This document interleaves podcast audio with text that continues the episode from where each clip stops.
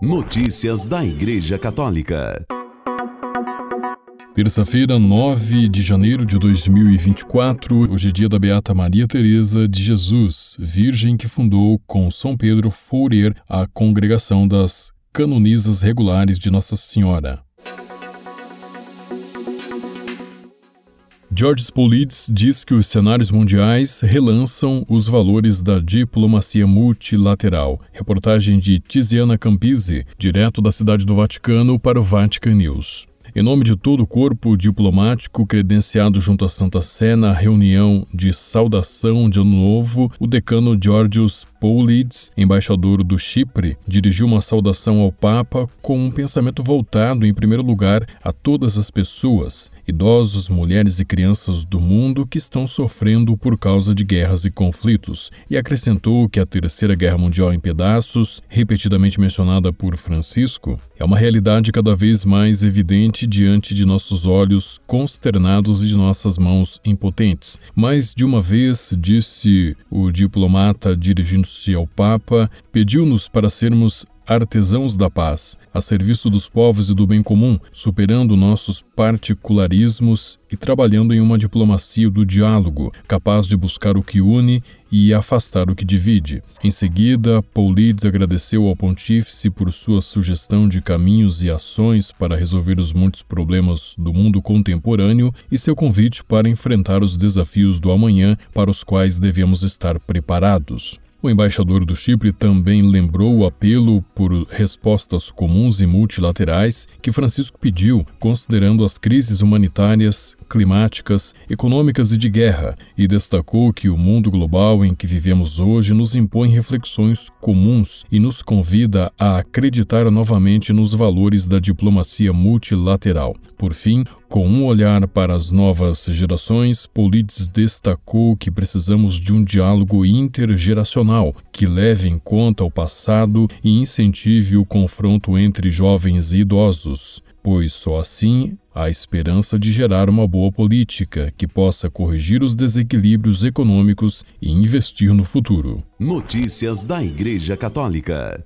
Papa batiza 16 crianças. A fé deve ser acolhida com abertura de coração. Reportagem de Túlio Fonseca, do Vatican News. No Vaticano e em outros países, neste domingo 7 de janeiro, celebrou-se a festa do batismo do Senhor, que encerra o tempo do Natal. Por esta ocasião, o Papa presidiu na Capela Sistina o tradicional rito que recorda o batismo de Jesus nas águas do Rio Jordão. A esplendorosa capela, adornada com de Michelangelo e famosa por sediar celebrações singulares, como conclave, para eleger um novo pontífice, acolheu 16 crianças, filhos e filhas de funcionários do Vaticano, acompanhadas por seus familiares que receberam o primeiro sacramento da iniciação cristã. Em sua breve homilia, pronunciada de forma espontânea, o Santo Padre enfatizou que as crianças são o centro desta celebração. Estamos aqui para batizar, para dar o dom da fé às nossas crianças. Elas são as protagonistas dessa cerimônia.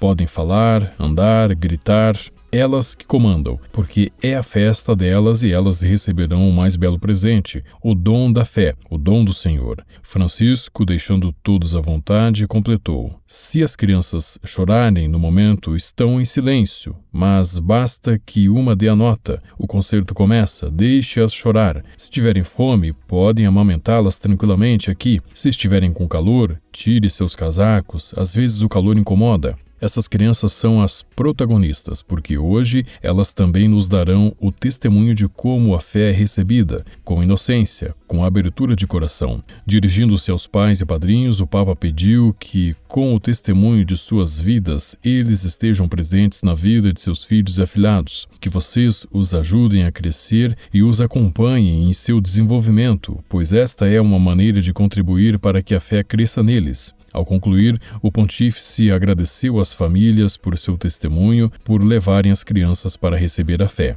Antes de lhes dar a bênção, agradeço-lhes por terem iniciado a vida de seus filhos com o batismo, e eu vos peço que eles saibam a data do batismo, porque é a data do nascimento. Além disso, se eu perguntar a cada um qual é a data de seu nascimento, Não sei se todos serão capazes de respondê-la. No entanto, considerem isto: a data de nascimento espiritual é como um aniversário, é a data em que receberam a graça do Senhor e se tornaram cristãos. Transmitam isso às crianças para que possam celebrar essa data todos os anos. O costume de batizar os filhos dos funcionários da Santa Sé foi instituído por São João Paulo em 11 de janeiro de 1981, com a missa presidida na Capela Paulina do Palácio Apostólico. Em 1983, o Papa Wojtyla presidiu a missa pela primeira vez com o rito do batismo de algumas crianças na Capela Sistina. Notícias da Igreja Católica.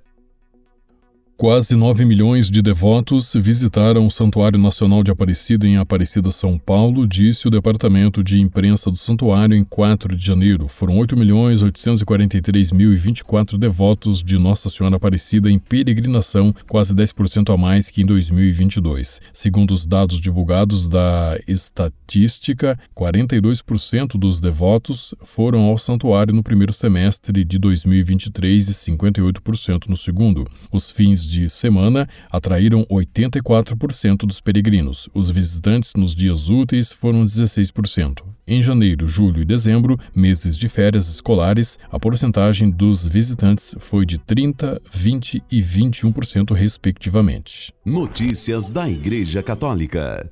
Ao terminar o tempo do Natal, marcado pela festa do batismo do Senhor, que neste ano é comemorada, foi comemorada Ontem, dia 8 de janeiro, muitos católicos costumam organizar reuniões familiares para desmontar os presépios. Assim como há um tempo para montar o presépio, que varia segundo os costumes locais ou familiares, e costuma ser a partir da festa da Imaculada Conceição de Maria, em 8 de dezembro até 24 de dezembro, também há um período no qual as famílias costumam desmontá-la e guardar as imagens até o próximo Natal. O tempo para desmontar o presépio costuma ser na festa do batismo do Senhor, na festa da purificação de Maria ou na festa da apresentação do menino Jesus no templo em 2 de fevereiro. Desmontar o presépio é um ato que deve ser feito com respeito e devoção, em especial às figuras mais importantes que são o menino Jesus, a Virgem Maria e São José. Mais do que uma decoração, o presépio é uma expressão plástica da fé na encarnação do Verbo pela qual veio a salvação. Notícias da Igreja Católica.